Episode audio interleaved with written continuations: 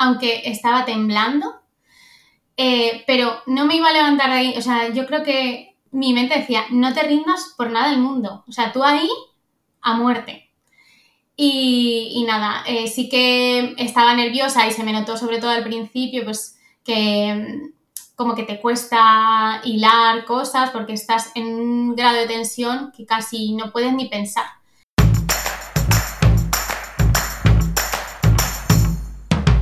Hola, soy Úrsula Campos, autora del libro Hay una plaza para ti y creadora del programa de alto rendimiento para opositores. Para aprobar tu oposición no solo necesitas estudiar, y aquí hablaremos de todo lo que te preocupa. Productividad, gestión del tiempo, técnicas de estudio, motivación y claves para aprobar tus oposiciones. Sube el volumen que comenzamos. Hoy nos acompaña en el podcast Sofía, conocida en Instagram como Sofía Planet, es veterinaria, ha aprobado la oposición del Cuerpo Nacional Veterinario y trabaja en el Servicio de Sanidad Exterior. Actualmente también ayuda a veterinarios a preparar las oposiciones. Bienvenida, Sofía. Muchas gracias, Úrsula, por invitarme. Es un honor. La verdad que he escuchado tanto tu podcast mientras estaba opositando que ahora estar al otro lado, vamos, me hace una ilusión increíble.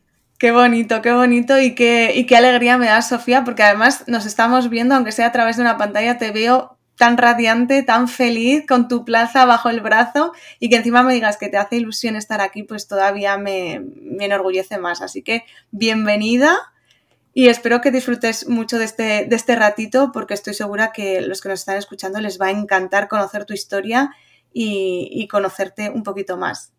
Gracias por invitarme, ¿verdad, Úrsula? Gracias. bueno, Sofía, hemos dicho que eres. Vamos a empezar por el principio, no por, no por cuando eras pequeña, no vamos a, ir, sino por, por, tu inicio en los estudios. ¿Por qué estudiaste veterinaria?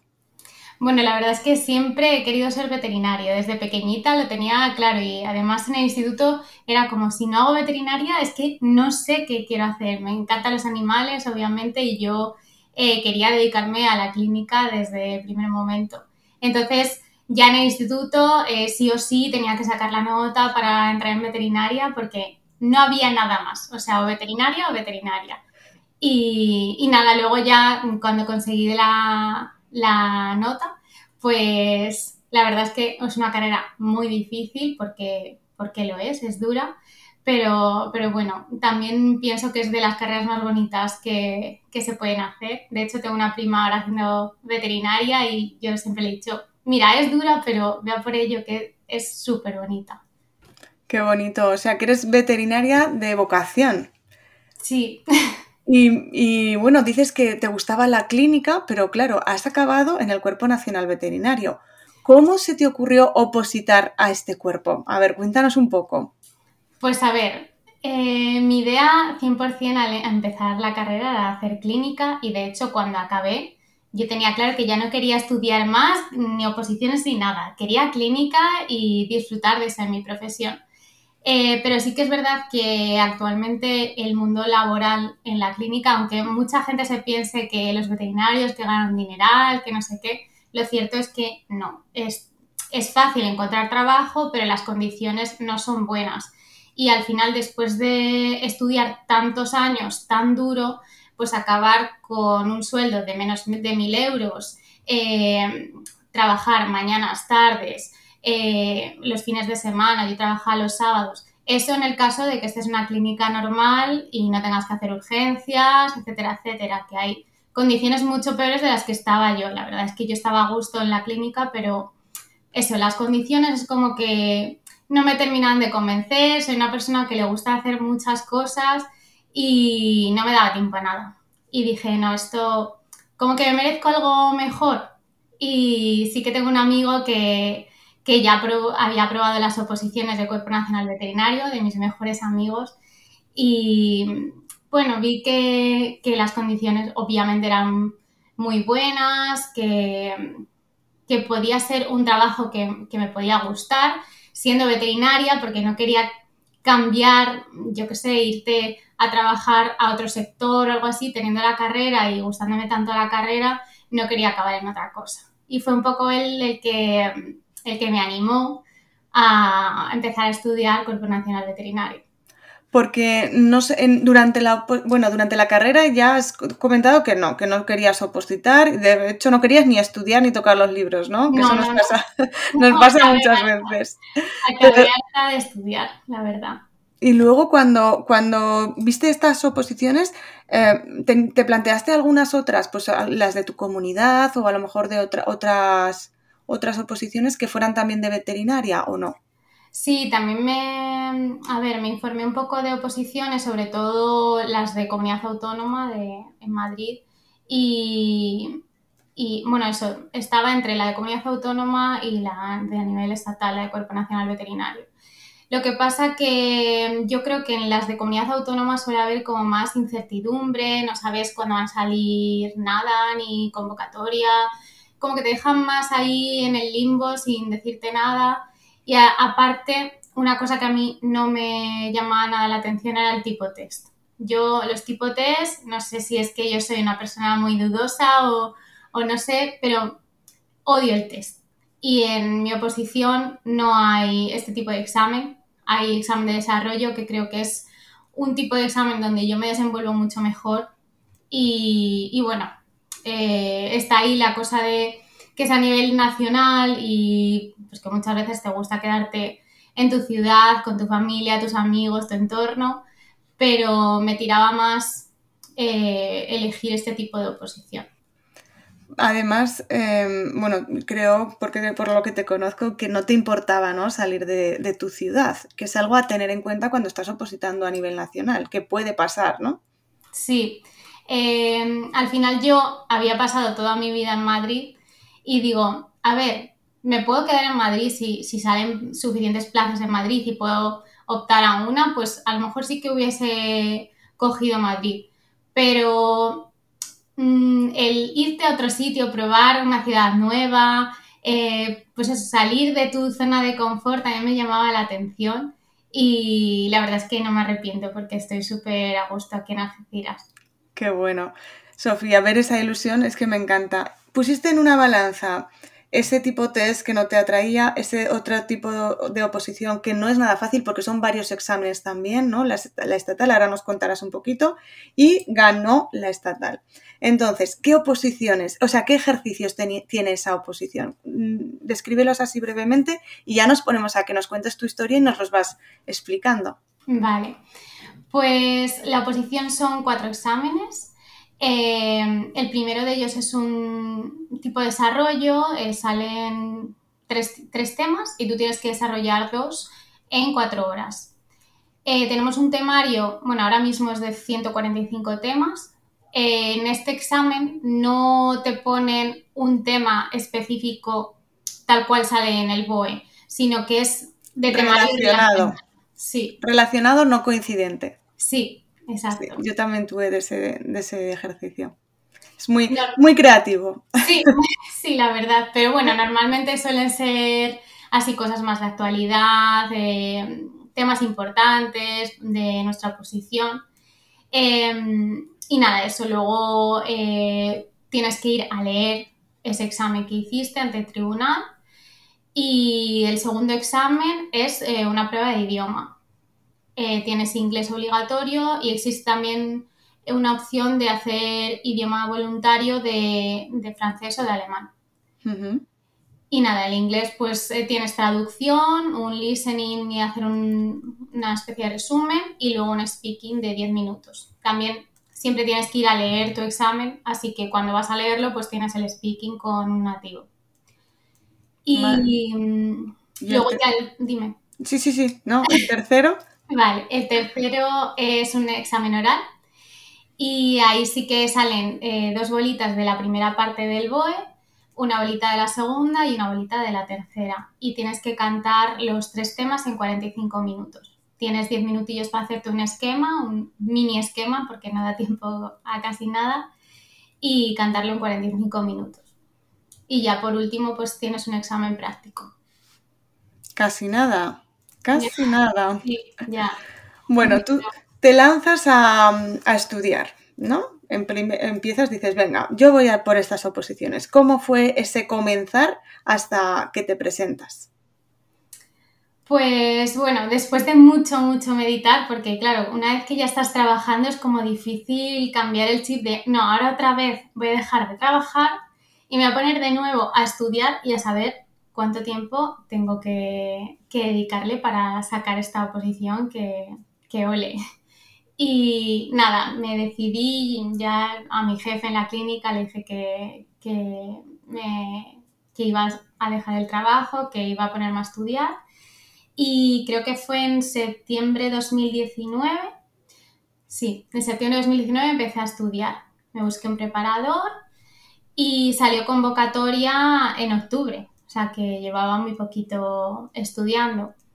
Y en enero tuvimos el primer examen ese examen, pues me preparé unos cuantos temas que mi preparador nos dijo que eran más importantes y lo pasé. Mm, yo, la verdad es que yo creo que fue el, único examen de mi vida que no he ido nerviosa, porque como llevaba tan poquito tiempo estudiado, pues digo, aquí voy a dar lo mejor de mí, voy a hacer lo que pueda, si puedo escribo, si no, pues no pasa nada porque llevo muy poco estudiando.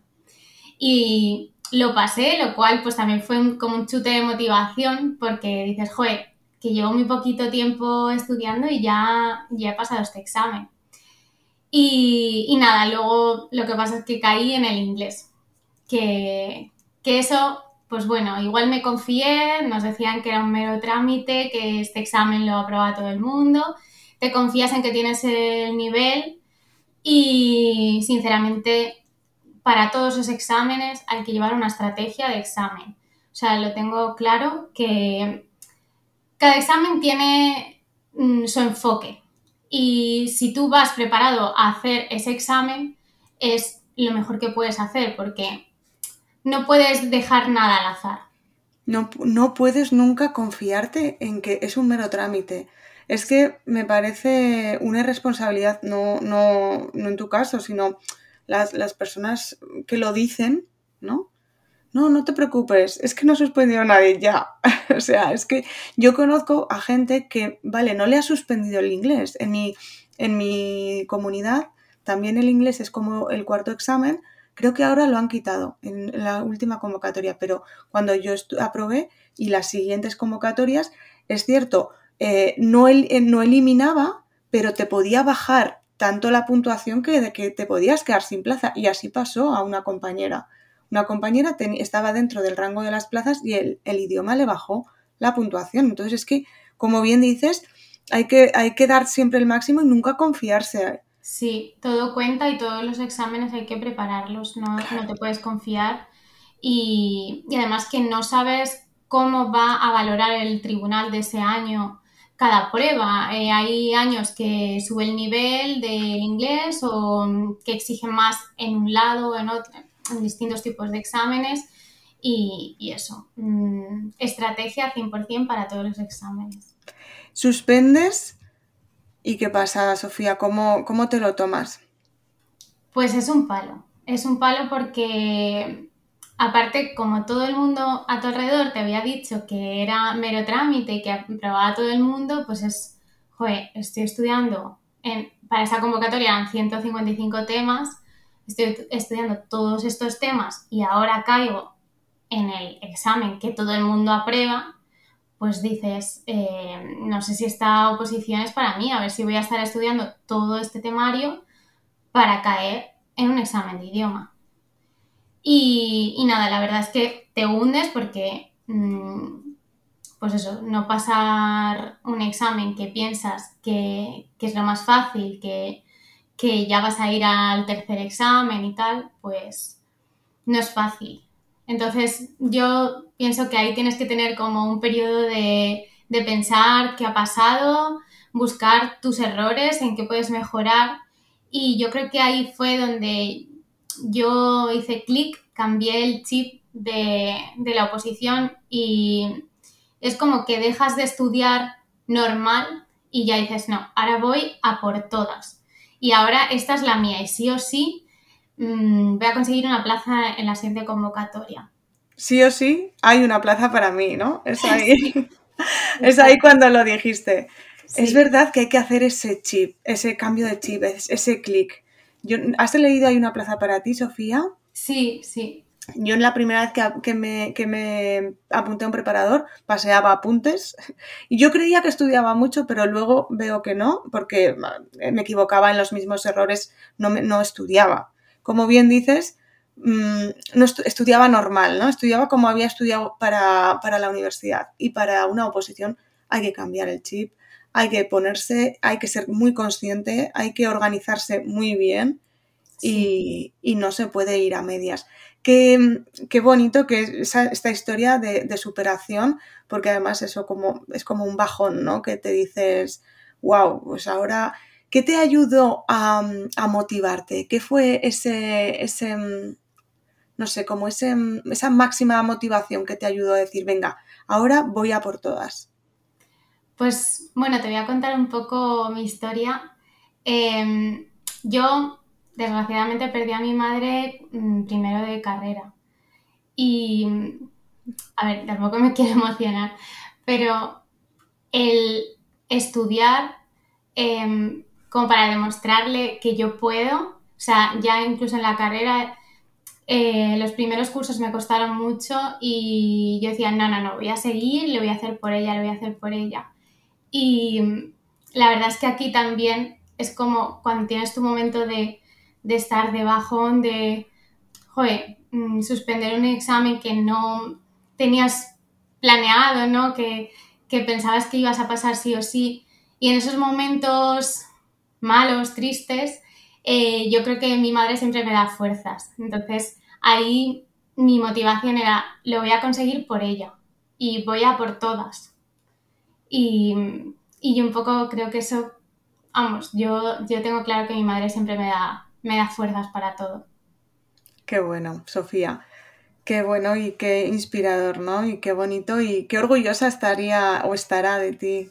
Sí, estoy segura que sí. Que ella me guía siempre. Seguro, seguro que sí. Al final, el encontrar esa, esa fuerza en el amor, ¿no? Que sentimos por las personas que ya no están, pues es súper, súper bonito. Bueno, no nos vamos a emocionar, Sofía, que estamos aquí las dos con la lagrimilla. Sí. Ay, por favor, y ya, ya me he perdido, ya me he perdido. Bueno, vamos a ver eso. Suspendes el oral, decides ya volver a retomar. ¿Y cómo es esa nueva planificación, esa nueva estrategia para afrontar los cuatro exámenes? A ver, yo lo primero empecé a buscar eso, los, los fallos, en dónde se puede mejorar. Siempre, siempre hay un margen de mejora. Y yo me di cuenta mm, de que necesitaba un plan, una estrategia en, todo momento. También encontré ayuda, mm, bueno, tú la conoces, encontré a Elena de Opocampus que, que, bueno, le debo mucho, mucho, porque me ayudó muchísimo eh, me ayudó con los orales, me ayudó con la planificación y, su curso también, que, para mí vale oro. Eh, también es como ver a una persona tan directa, tan segura, que te dice eh, que se puede, pero que tienes que tomártelo en serio y que tienes que ser un opositor de máximo nivel. Eso también hace que digas, pues es que yo también quiero, es que yo también voy a por todas. Y desde ahí pues empecé a cronometrarme las horas de estudio, a planificar todo muy bien. A ver, yo siempre he sido muy organizada, muy de planificarme, pero ya no dejaba nada al azar, todo cuadriculado, todo eh, las horas de estudio sí o sí intentaba llegar a las 8 horas. A ver, que luego hay días pues que no llegas, eh, hay días que puedes hacer un poquito más, que no somos máquinas, eso está claro. Eh, pero si intentaba marcarme los objetivos, intentar cumplirlos. Qué bueno, qué importante, ¿no? Es el, eh, pensar en el día a día, ir cumpliendo y no venirse abajo cuando no estamos es al 100%, pero seguir dando lo mejor, eh, pase lo que pase, ¿no? La verdad es que Elena es una, una crack, es un... Yo la admiro muchísimo. Llevamos yo creo que muchísimo tiempo en este camino juntas, desde antes de que tuviera el, proyecto de Opocampus incluso. Y, es, un, es, una, es una crack, la verdad es que no tengo más que palabras positivas hacia ella porque... Yo también, la admiro mucho. Y, bueno, vamos a, que te quería preguntar por, el, eh, por los ejercicios orales. Hay mucha confusión para prepararse este tipo de, ejercicios porque no en todas las academias lo, organizan, no en todas las academias saben eh, cómo hacer estudiar, cómo estudiar este tipo de ejercicios. Sí, yo creo que es un examen que como bueno, por lo menos en mi caso, no, había hecho nunca un examen oral en la carrera ni instituto. A ver, siempre tienes esto de que presentas eh, proyectos o trabajos, pero un examen oral como tal no había hecho nunca.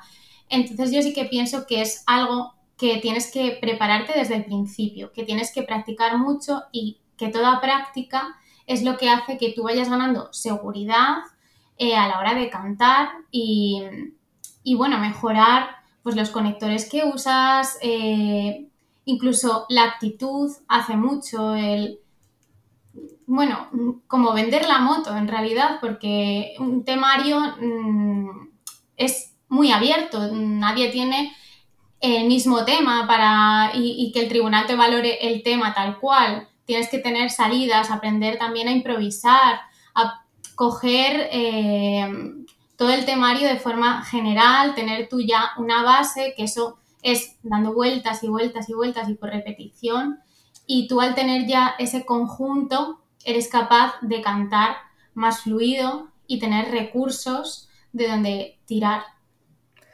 Me, ha hecho gracia lo de vender la moto. Y es que en España tenemos como esa, esa, no sé, como esa percepción de la venta como algo negativo y es que realmente cuando salí, todo es venta, ¿no? La vida es venderse.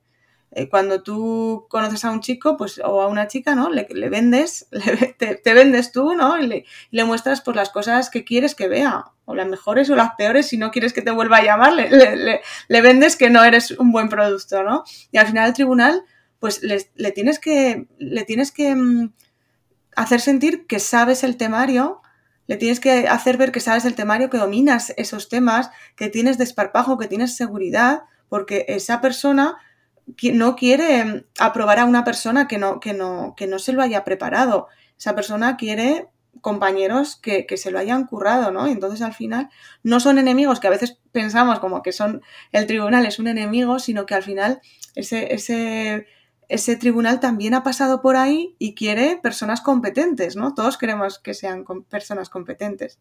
Sí, lo, lo, malo que veo es que mm, depende de tu personalidad, también cuesta más o menos el vender la moto. O sea, vender la moto, me refiero demostrar lo que sabes. Sí. Hay gente que tiene muy, mucha seguridad en sí mismo y enseguida a nada que estudia eh, te, lo, te lo cuenta y te lo crees, te lo crees y ves que, sabe, pero a lo mejor no sabe tanto como tú. Y mm, las personas que a lo mejor, yo por ejemplo, sí que soy algo más tímida, no, no tengo esa gran seguridad en, mí misma, pues eh, como que ahí te cuesta un poquito más demostrarlo, pero tienes que crecerte y, eso tanto en el oral como en el inglés. es demostrar o mostrar un nivel. Entonces, si te quedas corto, también lo mismo, demostrando un, nivel de, idioma, si te quedas muy básico al hablar o al escribir, no demuestras el nivel que tienes. Y es eso, mostrar. mostrar y demostrar que tienes el nivel para, que te aprueben, ¿no? Pues dices que tienes eh, que eres tímida, pero bueno, yo no te veo para nada. Yo te veo una tía hecha y derecha, ¿eh, Sofía? Así que no me considero muy extrovertida, pero bueno, tampoco súper tímida, pero bueno. Hay, hay, hay, una corriente, ¿no? Que es el poder de los introvertidos. ¿Lo conoces? ¿Conoces algún libro? Pues es muy interesante porque, bueno, claro, yo, yo sí que me considero una persona extrovertida, pero nunca me había dado cuenta que, claro, hay personas introvertidas que, que tienen mucho que ofrecer, ¿no? Entonces, o sea, como que nunca había sido consciente de esa gran dificultad que tienen las personas más tímidas para mostrarse, porque claro, como yo no la he tenido, y entonces eh, he tenido que leer como libros para decir, ostras, qué verdad, ¿no? Y qué, qué bonito es también el, las personas introvertidas que, o, que, o más tímidas, que, que brillan en grupitos más pequeños o cuando están en un, en un estado, en una zona de confort, ¿no? Sí, yo creo que los introvertidos nos, bueno, no me considero muy, muy introvertida, pero eh, nos cuesta más en grupos grandes como encontrar tu sitio. Creo que es eso. Lo que pasa que mm, a mí, por ejemplo, aunque, aunque me considere tímida, sí que como me gusta hacer muchas cosas y yo me lanzo a la piscina, yo me proponen algo y lo hago. Y, es que si no lo hago, pues me, arrepiento. Y entonces por eso mm, voy haciendo de todo, la verdad. Y me animo a todo. Yo me apunto a un bombardeo. Qué bueno. ¿Algo a lo que te hayas apuntado últimamente que digas, wow, esto no pensaba yo hacerlo y fíjate? Pues, por ejemplo, ayudar a gente a preparar las opos. Em, me lo propuso una chica em, que se había cambiado de oposición, que antes estaba en comunidad autónoma, pero al final eh, pues estaban consolidando plazas de interinos y como que no iban a salir plazas de nuevas. Y entonces me dijo, ay, ¿me recomiendas eh, la tuya? Explícame un poco. Y yo le expliqué, pues, Cuerpo Nacional cómo era y ya empecé a decirme que sí le podía ayudar. Y claro, a ver, yo sé que preparadora, preparadora no sería porque eh, hacer todo el temario yo sola no me metería a eso. Sería, pues, con algún compañero o algo que quisiera hacerlo, hacer en grupo. Pero claro, me lo planteo y, es que también es bonito que alguien te pida ayuda y es porque confía en ti. Y es algo que a mí me gusta también y pues soy ordenada, lo de planificar y ayudar también la enseñanza creo que es algo que me, hubiese gustado. Y, al final me lancé a la piscina y, y, otras chicas también me han ido hablando y bueno, poco a poco pues voy ayudando a distintas chicas y es, la verdad que estoy súper contenta con haber dado el paso. No me lo imaginaba para nada dar el paso, pero bueno, me he lanzado. Qué bueno. Y cuando alguien te pregunta, oye, ¿cómo es el, trabajo en el Cuerpo Nacional Veterinario? ¿Tú qué le cuentas? Porque a lo mejor hay personas, hay veterinarias que están aquí escuchándonos que no saben muy bien y ¿qué les contaríamos? A ver, lo bueno del Cuerpo Nacional es que hay distintos trabajos. Eh, puedes, por ejemplo, estar trabajando en Atocha, en el Ministerio de Agricultura. bueno, hay distintos puestos en, la administración, digamos, en servicios centrales y luego hay también servicios periféricos que estamos en los puestos de control fronterizo, pues por ejemplo yo ahora en Algeciras, aquí tenemos tanto sanidad animal como sanidad exterior. Por ser veterinario, en realidad eh, la mayoría de gente suele coger sanidad animal porque tienes contacto con animales. Y tengo compañeros que están trabajando en mi, bueno, en mi puesto de control fronterizo y están, pues vienen vacas, caballos, tal, eh, mascotas y pues eso, ahí tienes más contacto con animales. Y en mi caso, que estoy en sanidad exterior, pues es alimentación. Yo llevo, por ejemplo, importaciones em, de productos que, que, vienen de otros países, pues por aquí pasa mucho de Marruecos, por ejemplo, pero bueno, que también vienen pues cosas de, eh, de Sudamérica, de un montón de países de, todo el mundo. Y, todas estas importaciones pues nosotros las, controlamos, tenemos vegetales, productos de origen animal, también mm, materiales en contacto con alimentos que al fin y al cabo pues esos materiales también al estar en contacto con alimentos también influyen a la hora de luego eh, consumir. Y, y nada, el trabajo se basa principalmente en hacer un control documental, Em, primero, pues eso, tienes un trabajo de oficina, pues de comprobar documentos, facturas, eh, el, bill, el, bill, of lading. ¿El qué, perdón? El bill of lading es de, em, en el caso nuestro, como vienen buques, em, pues sería como el documento de cuando sale ese buque del origen y, y tú tienes que controlar el contenedor, los precintos, las fechas, que todo cuadre. Eh, por supuesto, en caso de productos de origen animal también miramos certificados sanitarios, un poco, pues eso, toda la documentación, que todo venga correcto y luego una vez que está aquí la mercancía, eh, se hace control de identidad y físico. Ya pues bajas a ver la mercancía, que tú ya has revisado todos los documentos, todo está bien, pues tienes que corroborar que esos documentos se corresponden a esa mercancía y, bueno, tomar temperaturas, todo lo que lo que sea necesario. ¿Y alguna vez te has encontrado con alguna sorpresa en plan, este, este alimento qué es? ¿O esto qué, hay aquí? ¿Alguna vez? Ah, no, a ver, yo de momento como tampoco llevo tanto tiempo trabajando, tampoco he hecho cosas muy raras, pero, pero sí que hay cosas más complicadas, pues por ejemplo, eh, vienen ahora muchas salsas de ostras, que es algo raro, mm, que vienen de Hong Kong o tal.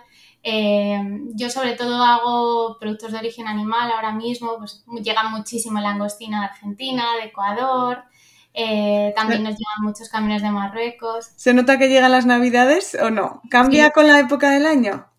A ver, nosotros nos entra mucho pescado marisco, pues al ser un puerto, eh, pero sí, ahora es como el boom del langostino y, yo creo que mm, a medida que vayamos avanzando estos meses vendrá mucho más langostino de lo que estoy viendo, pero vamos, a diario veo langostino sí o sí.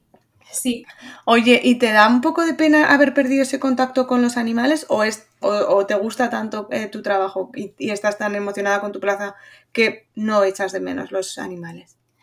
Pues la verdad es que no lo echo de menos. O sea, sí que es verdad que me siguen apasionando los animales y, y sí, pues te gusta ver animales, pero eh, no sé, me he acostumbrado ya a estar aquí, em, me gusta cada día más lo que hago, el coger seguridad en cada cosita que voy aprendiendo.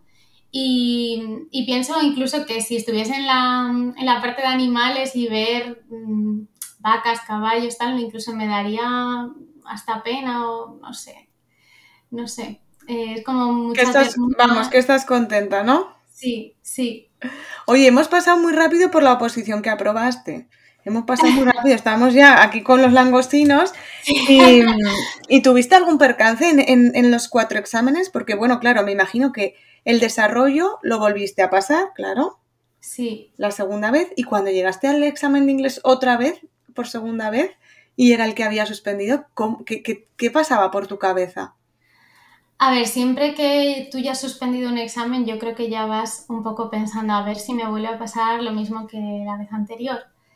Pero yo tenía claro que lo había dado todo, que mm, iba con una estrategia de verdad, de, o sea, yo me había hecho una lista de conectores que iba a usar, expresiones, phrasal verbs, tenía todo claro para demostrar nivel, porque si, aunque tú te lo sepas, si, si no tienes la estrategia de voy a decir esto para demostrar nivel, creo que te quedas muy básico hablando.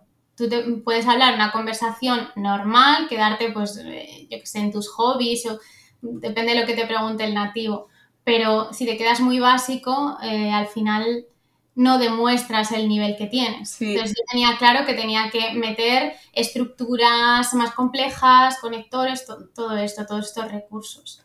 Demostrar esa tecnicidad también, ¿no? Ese lenguaje más técnico, ese como que sabes y, conoces e, ese tipo, porque os preguntan sobre veterinaria o no tiene nada que ver. No, no tiene por qué. De hecho, mm, normalmente empiezan preguntándote, pues, si eres de, se, suelen hacer los exámenes en Madrid, entonces si eres de Madrid, eh, o te preguntan por hobbies, o eh, qué viaje, por ejemplo, a mí me preguntaron qué viaje había hecho recientemente, o, y luego ya, una vez que metí en viajes y qué te ha llamado la atención de ese viaje, o como veterinaria aquí, eh, qué has visto, qué, qué opinas de esto, de lo otro. Mm, sí que te pueden empezar a hacer preguntas un poco más técnicas, hablarte del cambio climático o de X o de noticias de actualidad o yo qué sé, tu opinión del Brexit, cosas así que a lo mejor dices, a ver aquí qué digo, pero suele empezar a nivel básico y van subiendo a cosas más técnicas. Apruebas el examen de inglés y tú, claro, ahí dándole besos al nativo. sí. Bueno, y a mi profesora de inglés que me ayudó tanto que, vamos. y vamos a por el tercero que es el oral. ¿Qué tal fue el oral? Sí, pues me puse muy nerviosa, la verdad, pero me salieron temas que, que controlaba bastante, porque siempre hay algún tema que dices, ay, si me toca este o mm, que aunque te hayas mirado todo el temario, siempre tienes temas favoritos. Y, y vi los temas y dije, joder, Sofía, tienes que darlo todo aquí, que, que, que sí, que puedes. Entonces yo ya tenía claro que tenía que sentarme en esa silla, hacer 45 minutos como fuese, aunque estaba temblando, eh, pero no me iba a levantar de ahí. O sea, yo creo que mmm, mi mente decía, no te rindas por nada del mundo. O sea, tú ahí a muerte. Y, y nada, eh, sí que estaba nerviosa y se me notó sobre todo al principio, pues que como que te cuesta hilar cosas porque estás en un grado de tensión que casi no puedes ni pensar. Pero, pero bueno, eh, creo que no lo hice mal y, y, clavé casi el tiempo, creo que me quedé en 44 con 40 o algo así, que está muy bien. Y, y nada, pues lo, lo, pasé. La verdad que mi primer examen oral y bien. Ya, y lo superaste, o sea que fue súper bien. ¿Llevabas un cronómetro? Sí. ¿Y cómo, ele cómo es el momento de elegir el tema, los tres temas? Porque tienes que elegir de los cuatro, tres. ¿Cómo es ese momento? De los. Bueno, la primera parte tienes dos bolas y eliges una. Los otros dos ah. es el tema que te toca. Vale. Ese. Eh, bueno, es que lo tuve muy claro, la verdad, porque me salió un tema que no me gustaba y otro que lo tenía muy claro y no dudé. El que no te gustaba, elegiste. sí. Bueno, y mm, aprobaste también, imagino que cuando ya llegas ahí, apruebas el tercero, ahí sientes un poco, ¿no? Como empiezas a sentir ya el vértigo de decir, bueno, estoy ya súper cerca, pero aún me queda un cuarto. Sí, encima es que no me acuerdo exactamente del número, pero creo que sobraban cuatro personas solo para el práctico. Estaban, estábamos cuatro de más. Y, y, y, claro, todo el mundo, es que ya lo tienes hecho, lo tienes hecho, lo tienes hecho, pero... Después de la experiencia del inglés, no, ¿no? No, no, no, para nada me iba a confiar, claro. Y encima como yo fui de las primeras en cantar, pues tuve más tiempo para preparar el práctico, busqué a otra preparadora, aparte de mi preparador de, todos los exámenes, busqué a otra preparadora para eh, como ser más intensiva en la preparación del examen práctico y, y yo creo que fui súper preparada también porque fui de las que más tiempo tuvo. Como canté de las primeras, tuve menos tiempo para el oral, pero más para el práctico. Y iba bastante segura con todo lo que sabía, aunque luego el examen no fue tan... como que no, no se le esperaba a nadie. Y, ¿Fue distinto? Sí, fue distinto. Y bueno, pero lo importante es que se aprobó. ¿Lo aprobaste? ¿Puedes ir al práctico con, con apoyo, con libros y con apuntes? No, no. Es, a no ser que lo especifiquen, no, normalmente no. En el, en, es que en mis oposiciones sí. Yo recuerdo ir al supuesto práctico con maletas, con maletas enormes de libros, los apuntes, todas las leyes posibles, que luego no miras casi nada, porque ah. al final no te da tiempo, te lo, lo, tienes todo ya aquí, y lo que no, pues difícil.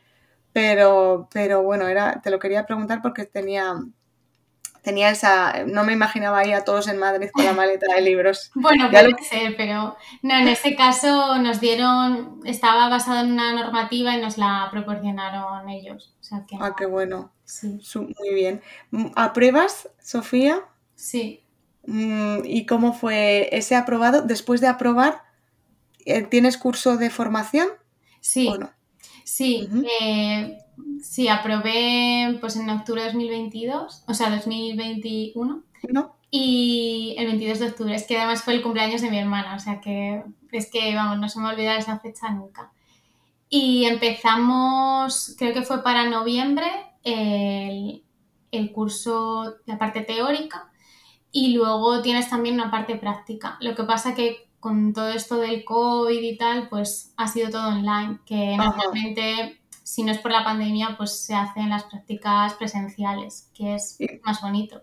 Y puedes conocer a compañeros de, de, promoción. ¿Os conocisteis los compañeros? Sí, nos conocimos. Eh, también tuvimos un acto en el ministerio con el ministro. Eh, nos juntamos todos y luego tuvimos en junio un acto con el rey. Ah, qué bueno. ¿Y qué os dijo el, su majestad? ¿Qué os dijo? La verdad es que eh, es un hombre como no sé, eh, me, me, pareció muy majo, muy, muy cercano. Y, hombre, también es verdad que es, es su trabajo, ¿no? El estar, eh, recibir a gente de, distintas oposiciones. No sé en qué oposiciones se suele hacer acto con el rey. Supongo que así a nivel A1 o, bueno, no sé si en, en muchas. Desde luego en la mía no, porque, no porque no era nacional tampoco, pero... Pero, oye, está bien, oye, hay, hay, hay, que empezarse a codear con las grandes alturas, ¿no? Sí, sí, sí, ¿Es muy alto? Sí, es alto, sí. Pero yo también le vi eh, muy delgado. Ajá. Sí. O sea, que la tele engorda, ¿no?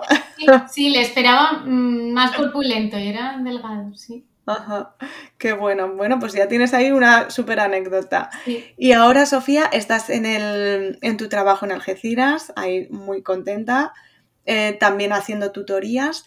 ¿Cuáles son los planes que tienes? Mm, ¿Vas a seguir trabajando? ¿Vas a seguir com compartiendo cositas en Instagram? ¿Vas a, ¿Tienes algún plan así que nos puedas adelantar? Pues, a ver, yo Instagram lo voy a mantener, o sea, lo tenía claro. De hecho, cuando aprobé, la gente me preguntaba, ¿pero vas a dejar la cuenta? Porque, claro, como es de oposición y tal, y digo, pues claro que, que, voy a seguir, no voy a dejarla para nada. Eh, de hecho, mucha gente me escribe que le motiva mucho el enseñar mi vida, ¿no? Esa vida después de aprobar, cómo es, y yo voy enseñando, pues, eh, cómo es mi trabajo, eh, no sé, también me gusta enseñar esa parte. Eh, obviamente no por aprobar ya tienes toda la vida hecha, etcétera. Eh, claro, todo el mundo tiene su vida, sus cosas, pero no sé, así de proyectos así de futuro tampoco, no sé, a ver qué me depara la vida. Sí, ¿no? Te dejas llevar. Y ya que te, ya que te llamas Sofía Planner, vamos a hablar un poco de planner y de planificación. Em, ¿Qué es para ti fundamental para una buena planificación, una buena organización dentro de la oposición? A ver, primero poner como una fecha prevista de examen o, planificar a largo plazo. Eh, luego, tener claro el ritmo que llevas, si, si, es bueno para esa fecha o para año vista. Porque muchas veces estamos eh, a un ritmo que dices que eh, te vas a tirar 20.000 años para poder ver todo el temario, sobre todo en mi caso, que es un temario tan largo, bueno, que hay oposiciones con mucho más temario, pero eh, eso tienes que ver qué ritmo llevas para, para poder llegar a la fecha de examen preparado. También yo creo que el contar las horas de estudio efectivas para mí ha marcado un antes y un después. Eh, si tú intentas llegar a un objetivo de horas que a lo mejor al principio no, no llegas, yo que sé, a 8 horas diarias te pones, pues a lo mejor al principio son 5, luego puedes ir subiendo a 6, todo es progresivo, pero sí que el tener el objetivo de horas hace que tú intentes alcanzarlo.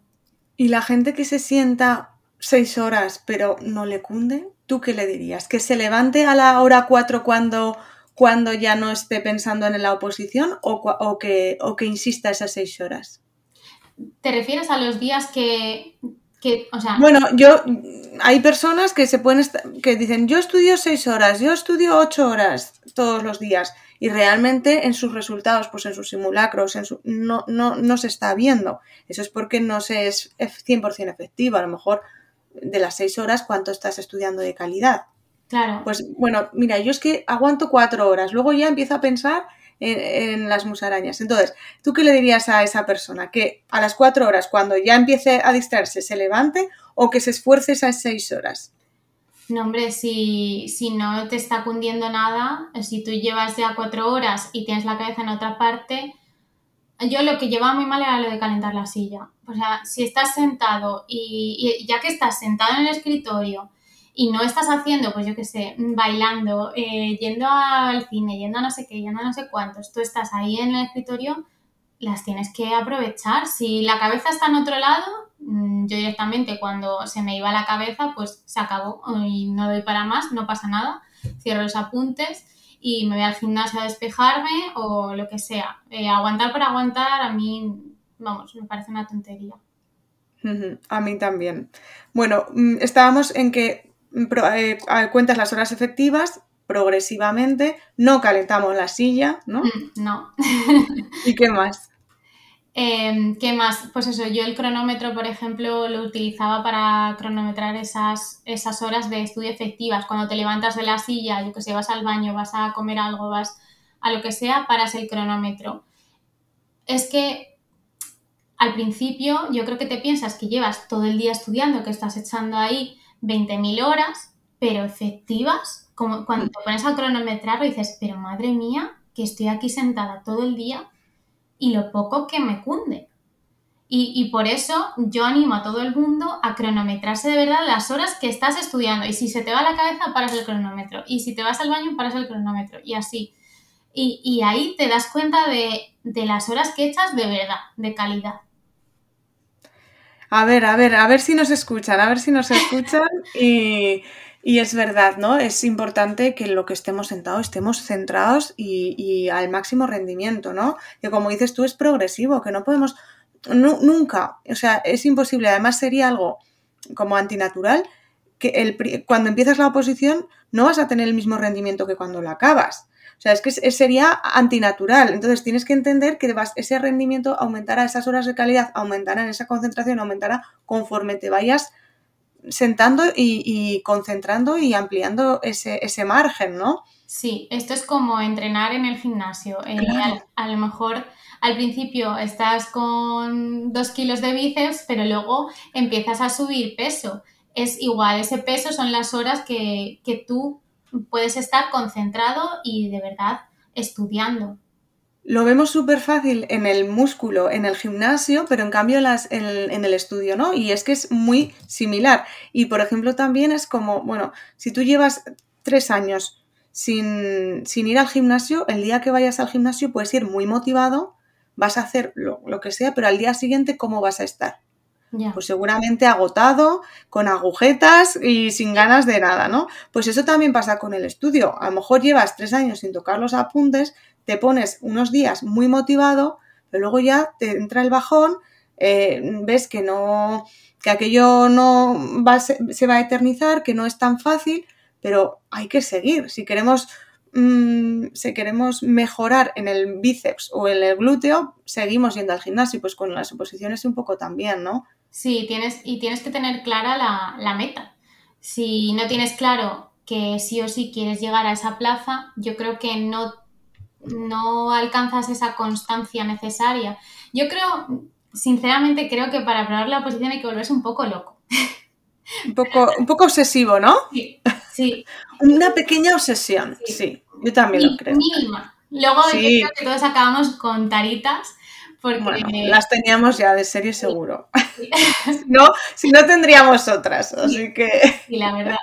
Y, y, establecerte un horario, una rutina. Yo creo que la rutina es, para mí por lo menos, es esencial. Yo hacía todos los días más o menos las mismas horas, me levantaba más o menos a la misma hora y el fin de semana intentaba que no me trastocase ni las horas de sueño, ni, por ejemplo, la comida también. Eh, tener todo muy cuidado, cuidarte, hacer ejercicio. Yo iba al gimnasio casi todos los días. Eh, hay gente que por estudiar, no, pues ya no salgo de casa, ya no voy al gimnasio, ya pues para mí era mi ratito. Yo echaba mis horas y las, las cumplía, pero también tenía mi ratito de irme a bailar. A ti que también te gusta bailar y a mí me encanta. Eh, Ay, sí, es verdad que te vi el otro día bailando. Digo, mírala. me encanta. Podemos hacer un día un Reels juntas. sí. Venga. Ahora para Navidad. Vale, vale, vale. lo pensamos. Venga, yo ya sabes que me animo. Muy bien. Ah, sí, has dicho que, que te apuntabas a un bombardeo. Sí. Sí, pues cuidarse qué importante, ¿no? Sí, tienes que cuidarte. Y, la mente y el cuerpo. Sí, si por ejemplo el fin de semana coges y te acuestas a las 6 de la mañana, que a lo mejor un momento puntual, pues que tienes una boda, que tienes un no sé qué, un cumpleaños, tal, un momento puntual, pero si todos los fines de semana te acuestas a las 6 de la mañana, pues al día siguiente vas a estar reventado y te va a, eh, a repercutir también, ya no solo en el día siguiente, a lo mejor dos o tres días más y mm. trastocas lo, el sueño, el ritmo y a mí me afectaba mucho. Yo ya no, a ver, en la posición tienes que que renunciar a muchas cosas y ir a por todas. Para, para, pues, para conseguir la plaza cuanto antes y no eternizarse. Es que esta, si tú vas al 30%, pues es que te va a costar mucho más. Entonces yo soy de la opinión de ir al 100% o al 500% para, para llegar cuanto antes, o por lo menos que esté de nuestra mano llegar cuanto antes, ¿no? Lo que está en nuestra mano. Sí. Bueno, Sofía, es que mm, me está encantando hablar contigo y ya llevamos aquí unos minutos que digo, pero si llevábamos 30 minutos y ya llevamos 50, ¿esto qué es? Nos hemos enrollado. Pero es que yo creo que, que todo lo que dices es tan interesante, me, me encanta escucharte y yo creo que les va a gustar muchísimo. Ay, Si ya has llegado hasta aquí, ¿eh? ya has aguantado todo, todo esto y te has inspirado, cuéntanos en comentarios, manda, manda un mensaje a Sofía o mándamelo a mí, Sofía Planner, y nos dices qué te ha inspirado y, si te está gustando el episodio o no. Pero antes de acabar, Sofía, vamos a hacer, te voy a hacer una serie de preguntas rápidas, una batería, para conocerte un poquito más. ¿Te parece? Vale, venga. Venga, ¿eres zurda o diestra? Diestra. ¿De perros o de gatos? Ahora mismo creo que gatos. ¿Café o té para inspirarte? Yo te siempre. Un objeto que siempre te acompañe. Mm, por ejemplo, ahora llevo siempre una pulsera de, de mis amigos de la universidad, siempre la llevo. Una ciudad donde celebrar tu plaza. Egipto, en el Cairo. Qué bueno. Un famoso al que admires. Ah, pues no sé. Por ejemplo, me gusta mucho María Alonso Puig. No sé si lo conoces. Wow, sí, sí, sí.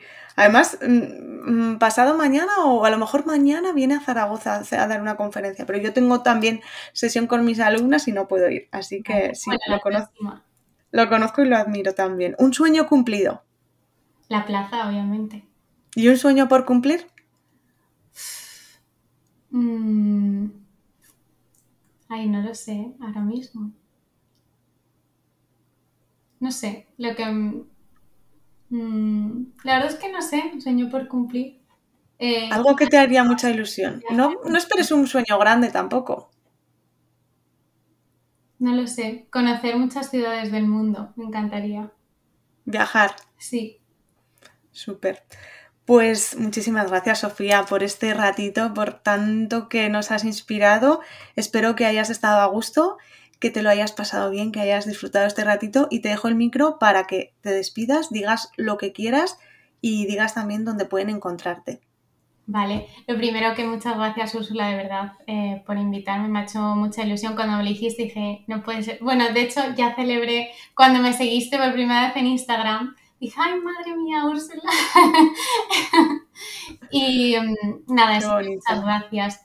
Eh, y luego para, para la gente que nos está escuchando, que la mayoría supongo que sean opositores, que no se rindan, que vayan a por todas, que tengan clara su meta y que lo den todo y que de verdad que se consigue y, y que hay una vida después de, de la oposición. Y nada, encontrarme pues en, en Instagram, eh, me llamo Sofía barra baja planner y ahí sobre todo es donde más comparto pues cositas, historias de mi día a día y voy publicando poco a poco. Es verdad que tengo, llevo un tiempo un poco de parón, pero bueno, me va a animar ahora a compartir más cositas.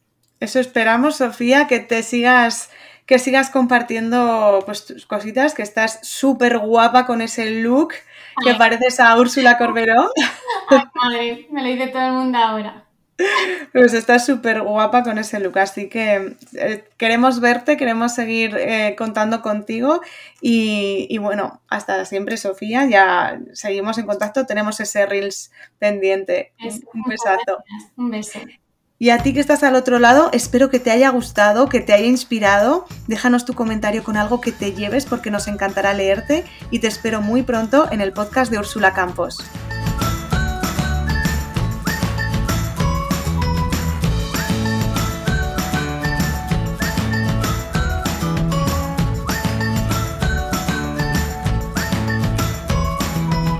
Esto ha sido todo por el episodio de hoy. Espero que te haya gustado y que te haya inspirado. Déjame un comentario con tu parte favorita porque me encantará saber qué te ha gustado más o qué has aprendido. Y si quieres estar al tanto de mis formaciones y recibir contenido gratuito para opositores, suscríbete al correo de los lunes en mi página ursulacampos.com.